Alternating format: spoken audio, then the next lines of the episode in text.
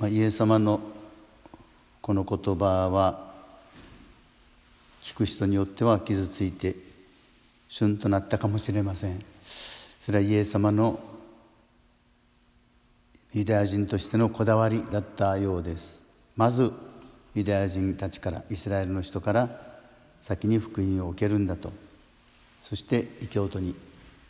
宣教としてなされていくべきこと。まずはこの神様のことを分かってほしい同胞たちにというそういうこだわりがやっぱりイエス様にありました。けれどもここでいう、まあ、あの以前の訳では犬となってましたがここでは子犬、まあ、犬っころということでしょうか。で当時の人たちはすでにペットとして犬を飼ってたようです。家の中で。ですからそのパンくずが落ちてきたら子犬も食べるという生活がどうもあったようです。でそういう意味でイエス様のこのおっしゃっていることは差別的なことよりもむしろ生活感のするお話のようです、まあ、いずれにしてもまず私たちがこの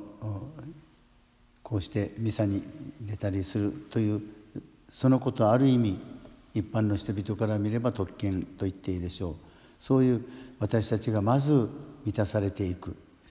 そしてそのことがこのミサが捧げら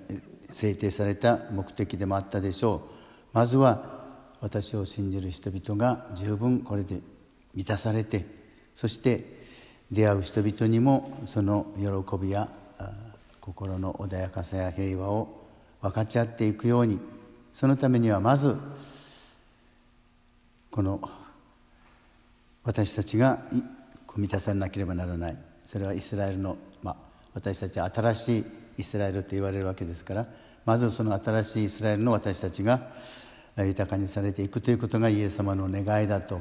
今日元のイエス様の私たちの期待の大きさを思いながら今日も心穏やかに周りの人々と共に生きていけたらと思います。